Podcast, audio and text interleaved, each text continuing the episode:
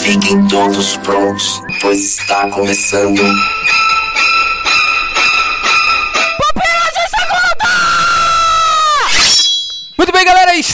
Começando mais um Pupilas de Segunda. Meu nome é Léo Agrelos e estou juntamente aqui com Nito Xavier. e diretamente de Juazeiro. Eu, Samuel Santos. Muito bem, queridos e queridas, estamos aqui hoje para falar mal do cinema brasileiro. Sabe aquele cinema que todo mundo fala mal, que as pessoas não aguentam mais, que filme brasileiro é uma porcaria, que filme brasileiro não presta, que só tem palavrão, só Criminalidade. tem bagunças sexuais, criminalidades e tal. Estamos aqui para falar mal do cinema brasileiro ou não, né, Nito? Se você falar mal do cinema brasileiro, você é derrubado da chamada. Por isso que a gente trouxe o Samuel aqui, pra derrubar ele, que ele vai falar mal, tô ligado? Caraca, que gratuito. Nos bastidores tu tava me chamando de gago e agora. É, puta merda. Um dia esses bastidores tem que ir ao ar, cara. Tem que ir ao ar.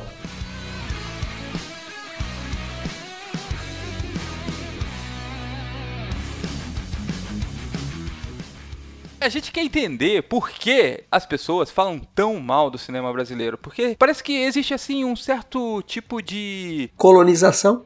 Eu diria síndrome do vira-lata, sabe? Aquele negócio assim de que, ah não, o cinema espanhol é muito bom, o cinema argentino é muito não sei o que, até o iraniano falam que é melhor do que o brasileiro. Mas por que a grande população tem esse ranço do cinema brasileiro? E vamos tentar descobrir os motivos e saber se tem razão ou não. A referência da galera é, sei lá, se eu fosse você, né? Aí, aí você olha e fala, "É, realmente cinema brasileiro não presta não. É, então, mas esse cara que fala isso vai assistir o filme do Adam Sandler e vai falar assim, nossa, que filmaço. O cara tá acostumado a assistir Hollywood a vida toda, e aí quando vê um filme brasileiro, ele estranha. Eu acho que é porque a pessoa nos dá a oportunidade de ver coisas boas. Isso funciona, cara, pra qualquer tipo de coisa. Ah, eu não gosto de música clássica, orquestra. Tu já ouviu? Não. Pois então, fica difícil, sabe? Eu acho que sim, existe toda essa questão da colonização, até porque se o nosso parâmetro ele é alto, e eu digo não de história, mas de, de técnicas que acabam distraindo a nossa percepção do que é importante mesmo, que é uma boa história. Então os efeitos especiais do próprio Hollywood, a forma que eles gravam, a, a edição, a fotografia e tal, eles acabam sendo muito mais atrativos do que um filme com um baixo orçamento. Não, né? mas eles são mais atrativos porque eles são mais atrativos ou porque você está acostumado com isso? Porque mesmo quando tem baixo orçamento, a gente assiste filme é, de Hollywood, filme B lá do- dos Estados Unidos e fala, ah, legal. Cara, mas um filme B dos Estados Unidos não se compara com um filme nacional, né? Eu me lembro que quando teve o filme da Sandy Júnior, olha aí, que bosta. Atlântida? Atlântida. Era um filme pós-apocalíptico, era um Mad Max, né, quase. Não, não sei, eu não vi. Então eu lembro que quando saiu esse filme, foi anunciado como a maior produção do cinema nacional, por ter gasto 10 milhões de reais. E um filme B, ele vai custar aí mais ou menos 30, 40, ou seja, 3, 4 vezes mais. Primeiro, nós temos um país que não investe em cultura. Sim. Já é o ponto. Mas tu não falou que não ia falar mal do governo, Nito? Meu Deus, não consegue. Ele não, Não, quando eu consegue. falo país que não investe em cultura, é,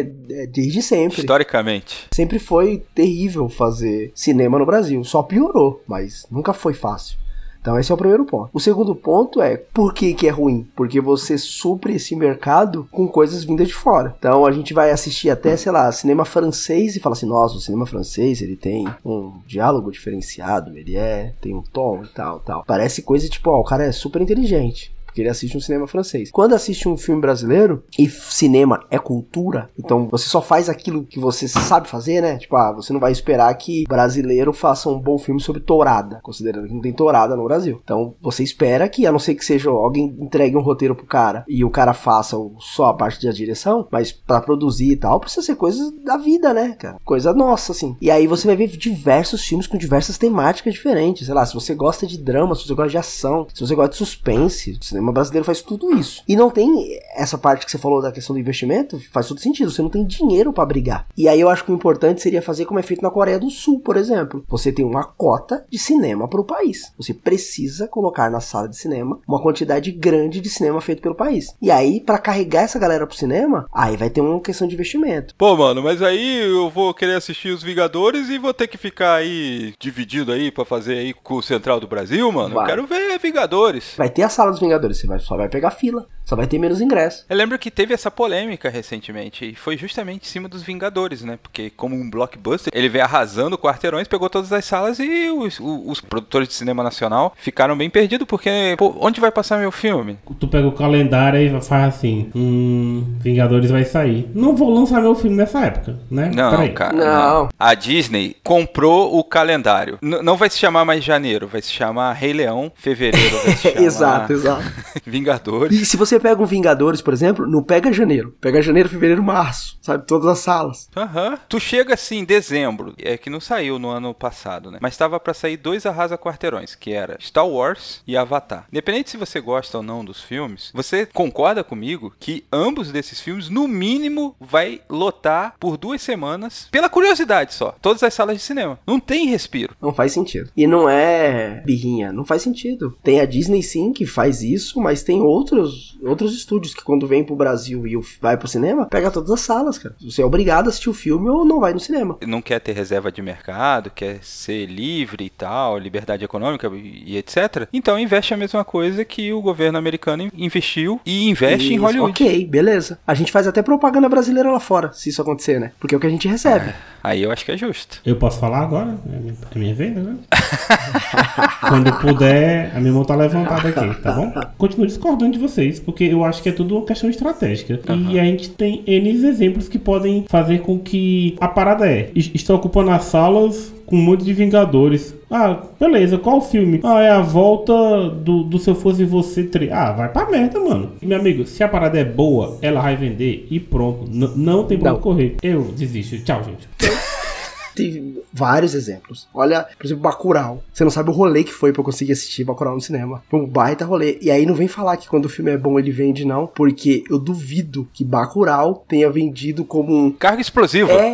Filme B. Se eu fosse você americano, ele vem e toma, velho, as salas. E aí você citou Se Eu Fosse Você, eu acho que Se Eu Fosse Você consegue ganhar esse, esse mercado, porque tem a Glória Pires e tem o Tony Ramos, que é a galera que, que o pessoal já vê nas novelas da Globo. Não vai ganhar do- dos Vingadores e tal, mas se colocar num mês ali onde tá saindo um filme mais ou menos, até consegue. Mas isso não é cinema brasileiro. Isso é um filme. A minha defesa vai estar lá no Instagram, que lá ninguém me atrapalha. Arroba o Samuel Santos 7.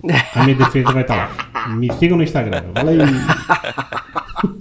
Agora, outra coisa que o Nito acabou falando, falando sobre que a gente acaba fazendo filmes sobre o que a gente conhece, etc, né? E eu acho que um desses aspectos que dificulta a- as pessoas gostarem, de modo geral, do cinema brasileiro é porque temos muitos filmes sendo produzidos por quem tem mais dinheiro, que é a Rede Globo, que acaba investindo mais em cinema brasileiro. E o fato de ela investir, ela quer tomar conta do dinheiro dela. Então, ela interfere na produção. E o que a Globo faz de melhor? Novela. novela. É- Ela é reconhecida mundialmente por fazer novelas. Logo, os filmes e até as séries que ela produz ou que ela está envolvida acabam tendo um formato de novela e são mídias diferentes. Então, acho que também mexe na percepção da população ao avaliar o cinema brasileiro e falar: putz, cara, isso aqui não é tão legal porque pô, é uma novela em duas horas. Então, mas muita gente gosta disso aí, cara. Eu acho que isso vende bem, por isso que a Globo insiste. Mas a, a Globo consegue produzir bem cinema de comédia. Tipo, aqueles caras que fizeram sucesso ali na grade dela, tipo Zorra Total, é, Multishow, essas coisas assim, eles acabam migrando e já vem com um público mais fiel e eu acho que eles conseguem acertar mais o time ali. E sem contar aí, como você deu o exemplo aí de Se Eu Fosse Você, que vem com dois medalhões da Globo, aquele SOS Mulheres no Mar, que veio com Giannichini e aquela outra menina. Então assim, já vem com dois medalhões. Tem aquele do Carequinha. grande, né? O Paulo Gustavo. Paulo Gustavo, é.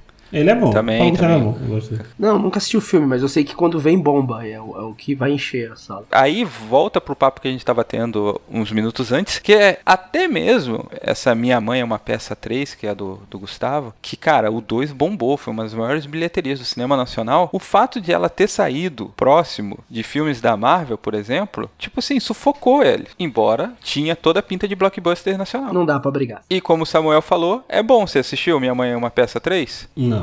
Não, assisti o 1 e o 2. O 3 não assisti, não. Mas o 3 você não assistiu, né? Não. Mas se te perguntar se assistiu o que tava passando na época, pô, ah, você assistiu Vingadores? Assisti. Pronto, Samuel, Então. você tava errado. O Léo acabou de provar. Eu nem falei, então como é que vocês vão provar que eu tô errado? No, no argumento, não tem como me ouvir, foi difícil. Agora, outra coisa que eu gostaria de falar sobre a percepção do cinema nacional também ser negativa em relação à percepção que temos hoje, tem a ver com o que o Nito falou sobre o colonialismo, que é o fato de o cinema nacional ele ter sofrido uma grande falta de verba ali na década de 70 e 80, então se popularizou filmes que eram muito fáceis de serem filmados, que não tinha técnica nenhuma e falava do cotidiano, porque você não podia falar de outra coisa. Então era sexo, sexo, sexo. As famosas pornô chanchadas. Então eu acho que nisso criou-se a percepção na população de que filme nacional só tem bagunça, só tem coisas sexuais. Falar, ah, filme nacional só tem drogas e sexo. Ah, não curto não. Eu gosto de filme francês, assim, tipo, sei lá, azul é a cor mais quente, sabe? Fala. Las Vontrier, né? gosto de um Las Von Trier e tal. Eu vi foi um- alguém falando assim, não, não gosto de filme brasileiro não, tem muito palavrão. Hum.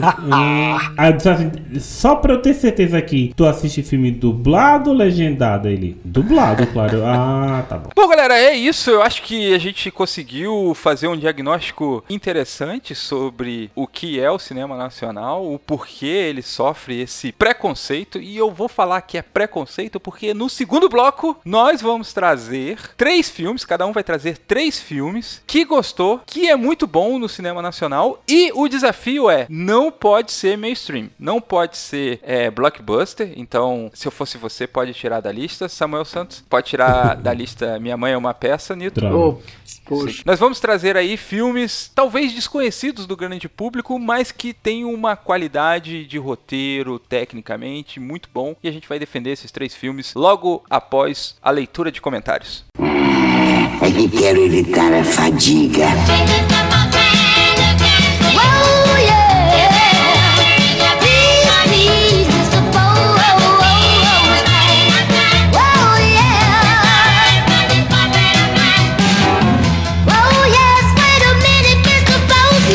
Galera, chegamos naquele momento maravilhoso que é a leitura do seu comentário. Hoje, eu e Nito Xavier vamos ler os seus comentários e, cara, pasmem, pasmem, Nito Xavier. Cheio de comentários que a gente vai ter que dividir, a gente não vai conseguir ler tudo agora, cara. É que é época da quarentena, né? A família tá em casa. Não ouve mais no ônibus, ouve diretamente aí do site, quem sabe, aí acaba vindo comentar. E muito obrigado, cara, você que comentou, Ou nem tá ouvindo, né? sua opinião. Só tá comentando. E olha aí. Bom, antes de nós irmos para a leitura de comentários, antes a gente tem aquele momento de indicação ou desindicação. Indicação quando a gente gostou de algum podcast ou desindicação quando a gente viu alguma série, filmes e não gostou e quer livrar nossos queridos ouvintes desse martírio que é assistir determinada coisa. Então, Nito, por favor, traz pra gente aí o que você gostaria de indicar ou desindicar. Cara, faz muito tempo que eu não participava disso, hein? Mas eu quero indicar, velho. Eu descobri um negócio muito bom chamado podcast lá dos Afrocrentes. Cara, é muito bom, muito bom mesmo. Galera com muito conteúdo, assim, galera que sabe o que tá falando. E, e aí, já que é pra indicar um episódio, né? Eu indico todos, mas pra indicar um episódio,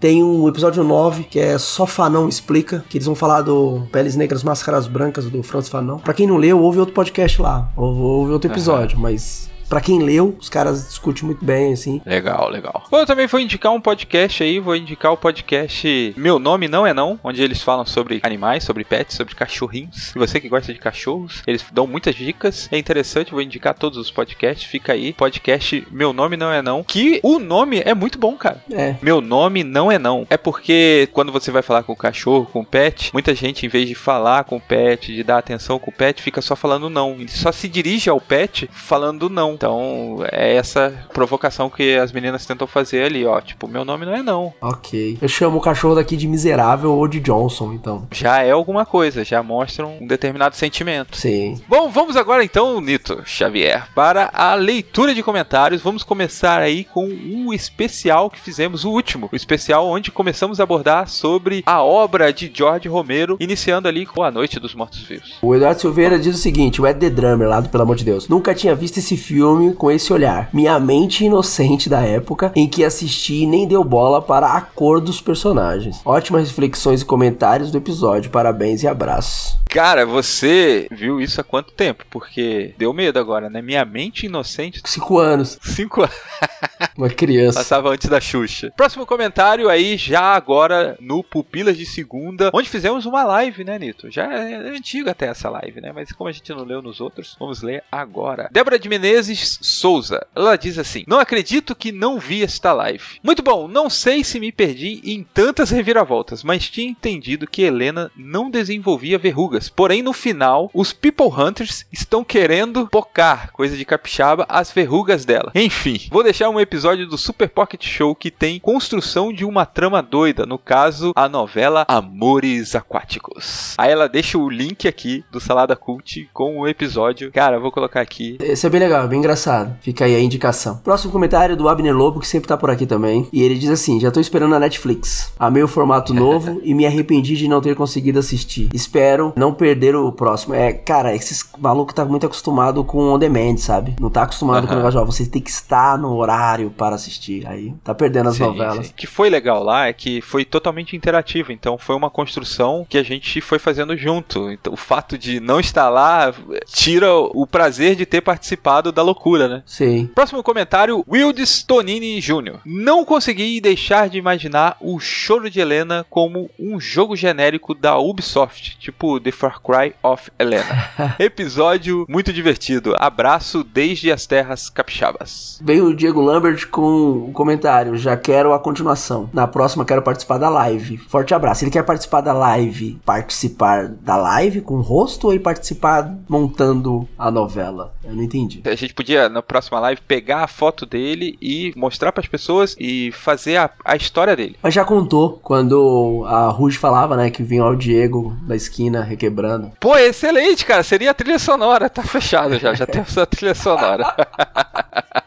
Inclusive, esse, a gente tinha planejado pra esse Pupilas de Segunda ser uma live, mas aí na correria da vida tal, a gente se perdeu aí na programação e acabou não fazendo. Mas a gente também não sabia se vocês queriam que fizéssemos uma live, né? Então é legal aí os comentários de vocês fomentando. Então, se vocês quiserem realmente que tenha uma live, deixa aí mais os comentários pra ver se anima a gente de fazer mais uma live aí nessa loucura. Agora vamos para o próximo podcast, é um Pupilas em Brasas, o 162, que falamos sobre o jogo Detroit Become Human. E o Ed The Drum aparece aqui dizendo que, mesmo com spoilers, eu escutei para saber mais. Principalmente porque não sei quando e se algum dia jogarei. O que sei é que quando vocês falaram da língua, não pude deixar de lembrar de Tiago 3. Algo tão pequeno tem poder de fazer coisas tão grandes. Abraço. Tu, pelo amor de Deus. Cara, pegou o esquema mesmo, hein? Excelente texto aí, cara. Próximo comentário aqui, uma boa tese de doutorado.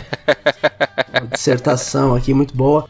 Lá no podcast do Filosofia do Thanos, né, o Pupilas em Brasa 163. O primeiro comentário aqui é do Wilde Sonini Jr., ele diz assim: Excelente episódio, fiquei emocionado. Que bom, hein? Vejo que nós, Legal. individual e socialmente, temos uma tendência muito grande a acreditar em situações fáceis para problemas complexos, pois respostas complexas são em si um novo problema, um adiamento das satisfação e alívio que a solução traria. Essa é a tendência humana, escolher a satisfação instantânea ao invés de recompensa tardia, mesmo que a última seja melhor e mais duradoura. É o lance dos marshmallow ali, né? Naquele teste lá. Sim. Mas mesmo que houvesse uma solução final para os problemas da humanidade, não consigo acreditar que um sistema fórmula conseguiria realmente solucionar muita coisa, pois o ponto fraco de todo o sistema e filosofia é um, o ser humano. No papel tudo é lindo, maravilhoso, mas na realidade os seres humanos sempre encontram formas de destruir, criar caos maldade, violência e dor. E se nós queremos ser de alguma forma agentes do bem, precisamos estar conscientes das nossas próprias tendências negativas, conforme foi dito no podcast. Uma frase bastante impactante do livro A Peste, do Camus, sintetiza esse pensamento da seguinte forma: o que é natural é o micróbio, o resto, a saúde, a integridade, a pureza, se quiser, é um efeito de uma vontade que não deve jamais se deter. O homem direito, aquele que não infecta quase ninguém, é aquele que tem o menor número de distrações possíveis. E como é preciso ter vontade de atenção para nunca se ficar distraído. Fazendo um jabar honesto aqui, no episódio 7, né, da primeira temporada do podcast dele, que é o Notas em Azul, eu falo um pouco sobre a conexão da esperança com nossos desejos mais negros e escuros. E por que deveríamos evitar acreditar na esperança de forma cega. Enfim, grande episódio e um grande podcast.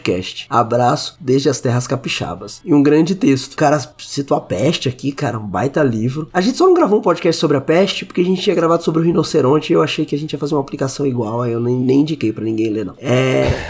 Mas pode pôr aí, pô. Não, mas é. A aplicação ia ser muito parecida. Só que no vez do rinoceronte ia ser a peste. Aham. E o podcast do Wilds aqui também ficou outra indicação, cara. É muito bom. Ouço todos. Sim, sim. Gosto bastante. Siga o cara lá no Instagram também, que ele sempre coloca algumas curiosidades que às vezes estão e às vezes não estão no cast, né? Então é interessante ir lá. Próximo comentário do Eduardo Silveira. Ótimo episódio. De início, Thanos, ou qualquer um que resolvesse tomar a mesma iniciativa, não teria o direito de resolver o problema do universo, eliminando, mesmo que aleatoriamente, uma quantidade de seres vivos, simplesmente porque as vidas não pertencem a ele. Ele não é o criador. Mesmo com toda a ideia de sacrifício e tudo mais, não cabe a ele, nem a nós, nem a ninguém. O discurso de Thanos, se não aprofundado, é muito bonito, mas a história nos mostra que outros Thanos já usaram do poder para exterminar algumas espécies. E isso não está certo. O único que tem o direito é Deus. Eu comentei sobre isto em um post no meu blog. Aí ele coloca lá, sai de cima do muro. Pois pro Thanos parecia que eles estavam fazendo um favor para todo mundo, algo que só ele conseguia ver. Fica aí a indicação aí do blog do Ed, tá ali no site, você pode procurar, que é Sai de cima do muro. Valeu, Ed. Próximo comentário aqui é do Pupilas em Brasas, é 164, do Take Six. O Abner Lobo diz assim: Vim dizer que não conhecia Take Six. Que isso? Mas gostei tanto que vou adicionar à minha playlist do Spotify, obrigado. Cara, a pena, cara. eu conheci Take Six muito depois da vida, assim. E não ouço, mas ok, só uma informação avulsa. Ah, que isso. Gostosinho, gostosinho. Não, sim, Mas- sim. É só uma informação avulsa. Próximo comentário, de novo ele, Ed Silveira. Já tô invertendo tudo. É Eduardo Silveira ou Ed Dedran. Ele diz assim: Nossa, nem conhecia. Conheço no máximo Pentatonix. Obrigado por apresentar. Valeu, Ed. É, e o último comentário de hoje é do Pupilas de Segunda, 131, os atores mais bem pagos de 2020. E o comentário de novo aqui do Eduardo Silveira, é, ele diz assim, não tem como algo com The Rock não ser sucesso. Se fizer um programa de culinária, vai ser sucesso. Ah, sim. E fala abraço. É, né? As pessoas gostam do The Rock. O The Rock recentemente ele tirou o portão dele, da casa dele, na mão e quase quebrou o Instagram. Mas isso, Todo mas mundo isso só é falava verdade? Eu disso. achei que era fake news. Ah, não sei, mas eu acredito. E aí falaram que o motivo era não chegar atrasado no trampo, né? Era uma coisa dessa aí. Bom, galera, valeu pelos comentários, muito obrigado e fiquem agora com o restante aí dos filmes brasileiros, se você aguentar.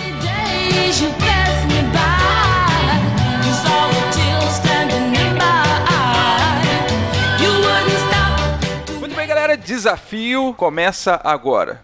Precisamos escolher três filmes que façam. Continua, Samuel. Ah, tcham, tcham. Precisamos escolher três filmes aqui que tenham. Chega, chega. tá.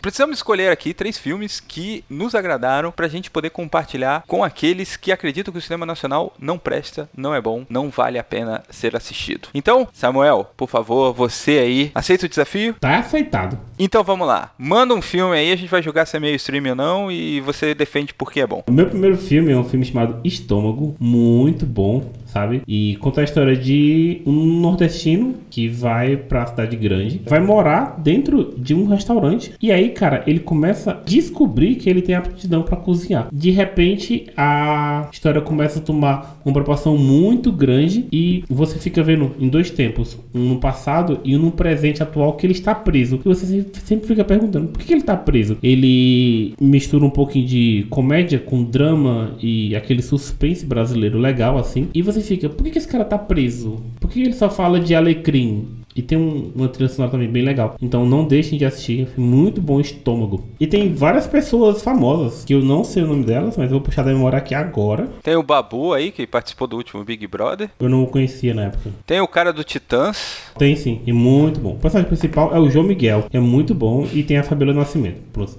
os dois eu conheço assim. A forma como ele vai crescendo no filme é muito bom. Tem uma cena bem legal que ele, ele vai entrando na cadeia e fala assim: Eu tenho que criar um nome pra mim. Porque se eu chegar dizendo que meu nome é Raimundo Nonato, ninguém vai me respeitar. E muito menos depois do que eu fiz. Então, eu vou dizer. Ah, o cara, como é teu nome? Ele fala: Nonato Canivete. Aí os caras, ah, tá bom. Aí eles tá meio dando que- spoiler, tá dando spoiler. não, mas isso não é, porque é bem no começo. De repente dão um outro nome pra ele por causa de uma coisa e é muito legal. Então vejam o filme, é muito bom. Nito Xavier, traz pra gente aí um filme. Vamos ver se é mainstream mesmo. Ó, eu vou ficar no mesmo diretor aí, hein, no Marcos Jorge. Só que eu vou indicar o mais recente dele, né? Que é o Mundo Cão. Puta, filmaço. Sabe aquele filme que você acha sem querer e tal, e dá play? Tem o maravilhoso é, Lázaro Ramos. Já ganha 10 pontos. Tem Babu aí. Santana fazendo pai de família. Ele não tá fazendo um ladrão. Não Tá fazendo acredito. pai de família. E, cara, a Adriana Esteves, ela dá um show de atuação, velho. Quando ela não dá, né, cara? Que eu acho ela. Mas tem uma cena da Adriana Esteves que vale o filme, tá ligado? Lógico que tem todo um plot twist ali, tem todo um. Uma pegada da hora, assim. Tem aquela discussão de se o crime compensa ou não compensa e tal. Tem o pai de família que faz de tudo pra proteger a família. Filmaço, assim. Não tem muito o que falar porque estragaria a experiência. Mas, filmaço. Mundo Cão, com Lázaro Ramos, Babu Santana e Adriana Esteves. Do Marcos Jorge, né? O mesmo diretor aí do Estômago. Olha só. Não conhecia. Mas se tem a, a Adriana Esteves, é meio que selo de qualidade, assim, né? É que você não tava sabendo do filme, mas a Adriana Esteves, sabendo bem antes. E... Nossa, nossa. Pode isso, Arnaldo? Aí depois o povo pergunta por que, que ninguém assiste filme brasileiro. É porque tem essas piadas aí, ó. Ou porque ninguém ouve o pupilo. Agora é minha vez, eu vou trazer um filme aqui que foi uma das edições do Daniel Rezende, o saudoso Daniel Rezende, que você deve conhecer por ter editado Cidade de Deus, por ter editado Tropa de Elite. Só isso, né? Aí já dá pra ter um panorama, né? E ele como diretor, ele fez o Laços, né? E fez Bingo recentemente também, né? Ele está na edição do filme chamado As Melhores Coisas do Mundo, onde a gente acompanha um garoto passando por seus problemas na adolescência. Tudo muito normal, como aqueles filmes americanos que nós vemos. Porém, o drama do moleque, ele é, se aprofunda muito em relação a todas as descobertas que ele está tendo e o conflito que ele está tendo com a separação dos pais. Então isso faz com que tenha uma carga dramática sem perder a leveza, muito parecido com a questão do Clube dos Cinco. Sei. Não que esteja a mesma dinâmica, sabe? Mas a questão do aprofundamento com leveza, entende? É, é engraçado a gente estar aqui defendendo o filme nacional e eu falar isso, mas nem parece filme brasileiro.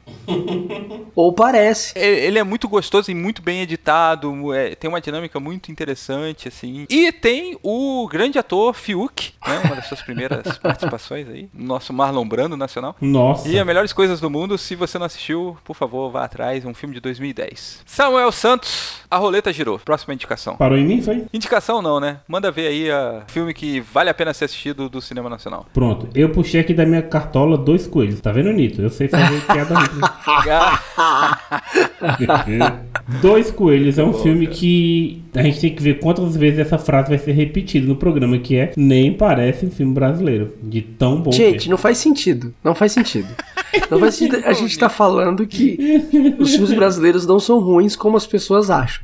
Se você usar o termo não parece filme brasileiro, torna a ideia de que filme brasileiro bom não é coisa comum. Então, Eu vou defender o termo que eu e Samuel estamos aqui falando, porque a gente quer acabar com o preconceito de que o filme brasileiro é ruim, que filme brasileiro é pornô chanchada, que filme brasileiro é só filme do Leandro Hassum. Então quando a gente chama essa questão de tipo, nem parece filme brasileiro, quer Reforça dizer que assim, pô, sai desse... Caraca, eu vou fazer igual o Samuel, ó, se você quiser saber mais, arroba Leonardo lá no Instagram. E é assim, Dois Coelhos é um filme maravilhoso. Maravilhoso. Conta a história do Edgar que tá voltando de uma temporada nos States, né? Você fica meio que descobrindo com o decorrer do filme por que, que ele foi para Estados Unidos e quem são essas pessoas, por que, que ele precisou voltar e essas coisas. E cara, tem um elenco maravilhoso. Tem a Alessandra Negrini usando franjinha, que é uma coragem muito grande, porque é poucas mulheres no mundo que conseguem ficar bonitas usando franjinha. Ah, mas é a Alessandra Negrini, né, mano? É verdade. E tem uma música do Lenine no filme e é maravilhoso. E tem o Robson Nunes também, que é ator e comediante. E cara, dois coelhos. Toda vez que, alguém me pergunta, quando eu indico dois coelhos, a pessoa fala, mas o que é? O filme, e eu sempre falo assim, cara, é melhor tu assistir e depois tu vai entender porque eu não te contei. Então é, é meio que Matrix, assim. Tu tem que ver, não dá pra te explicar direito. Mas pode ter certeza, vai valer muito a pena porque é um filme maravilhoso, assim. E já que o Samuel tá falando de bicho, eu quero trazer o meu aqui, que é o Bicho de Sete Cabeças. Esse filme é, é desconhecido? Vocês Eu conhecem? conheci o Rodrigo Santoro nesse filme aí, velho. Eu também. Ah, então, O Bicho de Sete Cabeças, ele é um filme que um cara que tá com problemas com drogas e ele é tratado como se ele fosse um, um doente Na mental. verdade, ele tem problema com drogas, né? Na verdade, encontrou um baseado no bolso dele, né? É. Tipo, que que você fala que cara que tem problema com drogas, você imagina o cara tá na Cracolândia. Não, a, a Aham. mãe, né, foi É. lavar roupa e encontrou um baseado. E aí o pai, bem rígido, colocou ele no Pinel, que era um antigo manicômio do Rio, acho que já foi desabilitado, que era conhecido por suas práticas de tortura no tratamento de pessoas com deficiências mentais. Então o Rodrigo Santoro passa por isso e, pasmem, ele sai pior do que Com entrou. certeza, né? que era o que acontecia nesses lugares, né? Não era pra você sair melhor. E olha a coincidência que a diretora desse filme é a mesma diretora do filme que eu acabei de comentar. Então é um filme que vale a pena ser assistido, talento puro ali de Rodrigo Santoro na tela. O roteiro é simples, né? Não, não é nenhum bicho de sete cabeças. É, precisava fazer essa piada. Caraca, velho. Tá, vamos lá, vamos lá, vamos lá. Nito Xavier, não deixa a bola Pra cair. ficar nessa tática aí de loucura é, e de instituições é, para portadores de problemas mentais e que são maltratados, tem um filme brasileiro com a Glória Pires, aquela que não sabia opinar, é, chamado Nise, é o Coração da Loucura, que ela é tipo uma doutora assim que chega pra tomar conta de um desses hospícios no Rio de Janeiro. É baseado em fatos reais, tá? É biográfico o filme. E ela meio que vai trabalhar a ideia de humanizar, tratar essa galera como seres humanos e não como bicho. Puta, é um filmaço. E no finalzinho, né, depois que o filme acaba, tem uma declaração da própria. Ela fala no finalzinho. É um filme muito bonito, assim. É legal. Ainda mais porque todo mundo sabe, né? Eu sempre falo com um tom de piada, mas esquizofrenia é algo comum na minha família, tipo gripe. E aí, quando você vê que você poderia ser tratado como um bicho, né? E aí ela tenta humanizar e tal, e vai meio que reeducando a galera ali que trabalha. Puta, é filmaço, filmaço. Assistam que é, que é bom, é baseado em fatos reais e vale a pena. É, eu não conheço, eu vou dar uma olhada. Samuel Santos, último filme pra galera dormir em paz. Não é um filme pra dormir, mas é legal. Eu não sei se vocês conhecem um filme chamado Fala Comigo. Já ouviram falar? Então deixa Não, eu mas falar- fala deixa- comigo aí que eu, Nossa. Eu atravessei a sua piada, você ia fazer uma pior. Ia fazer, mano. Aí, tô vendo? Hoje, Eu já previ que você ia fazer a piada ruim e falei, peraí, deixa eu atropelar a piada dele. Com uma pior. hoje o nível de piada tá supimpa. Então, de- deixa eu falar contigo sobre isso. Nossa, ainda, ainda É, fiz, vai, né? vai, vai. Ai meu Deus. Depois reclama do número de downloads. Então, cara, é o seguinte, conta a história de um carinha chamado Diogo, o nome dele, e ele é filho de uma psiquiatra. Quando a mãe termina, porque essa é aquelas psiquiatras ricas, sabe, que tem o consultório dentro da casa dela. Aí, Aham. Quando termina as sessões, ele pega o número do telefone dessa galera e fica ligando pra eles anonimamente, só pra ouvir a voz das pessoas. É um negócio meio doentio. Até que um dia ele liga pra uma mulher, que é a Angela, e ela acabou de separar do marido, e eles começam meio que um romance ali, digamos, né? A Angela é a Karen Telles, que é aquela a motoqueira lá paulista de Bacurau. Sei. Ah, é? É, isso. Aí o filme acompanha assim. Eles têm diferenças de idade. Então, daí você já começa a ver algumas coisas. E tem uma trilha sonora muito boa, sabe? Toca Let Rush no filme, é muito bom. Depois eu até fiquei ouvindo a playlist deles no Spotify. Muito bom. O filme fala comigo. E Léo, diga aí o último. Meu último filme, cara, foi o lugar que eu conheci Gregório Duvier. Muito antes aí de Porta dos Fundos. Eu jurava que esse era o nome do filme. É o lugar que eu conheci.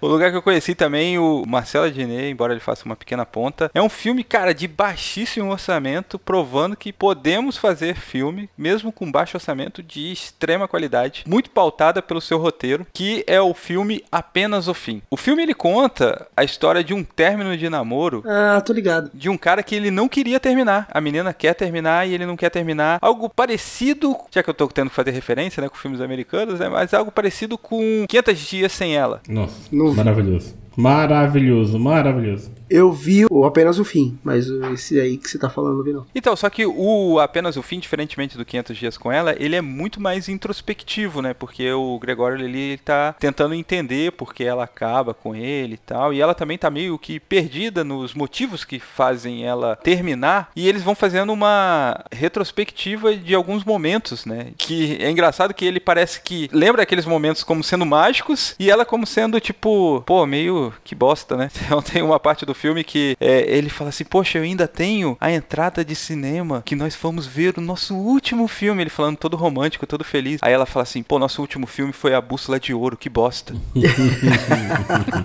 e Nito Xavier, por favor, traga aí o seu último filme. Então, eu, ia- eu vou trazer um filme aqui que eu acho que é conhecido de todo mundo, mas é do Kleber Mendonça Filho, né? Nosso querido diretor de Bacurau e de Aquários. E o, o filme é O Som ao Redor. É um filmaço, como Kleber Mendonça Filho sempre faz, com várias referências a John Carter, como Kleber Mendonça Filho sempre faz. com um final muito bom, como Kleber Mendonça Filho sempre faz. Cara, é um filme do Kleber Mendonça Filho. Então, só isso já tem que ir lá e assistir, tá ligado? Ele fala sobre o que, cara? Sim. É o filme do Kleber Mendonça Filho. Se eu te falar exatamente do que ele fala, por exemplo, se eu te falasse do que Bacurau fala, É difícil. Aham, entendi. fala sobre um, um bairro, uma região ali, e uma galera vai virar, tipo, vigia de rua, tá ligado? A galera vai lá pra falar, ei, vocês não precisam aqui de um vigia de rua, não? A galera aqui pra, ei, se é seguro aqui e tal. É isso.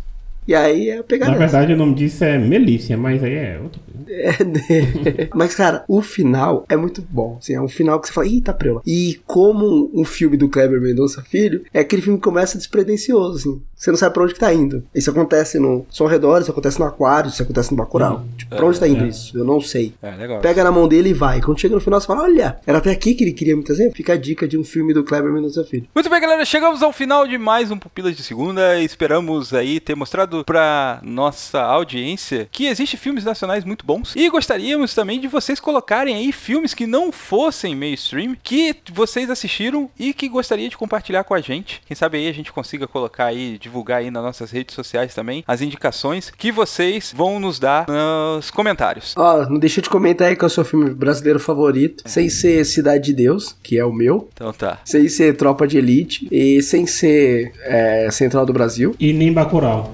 que é do Kleber Mendonça Filho. e nem Carandiru. Fala um filme brasileiro aí que ninguém assistiu e que você gosta pra caramba. É isso.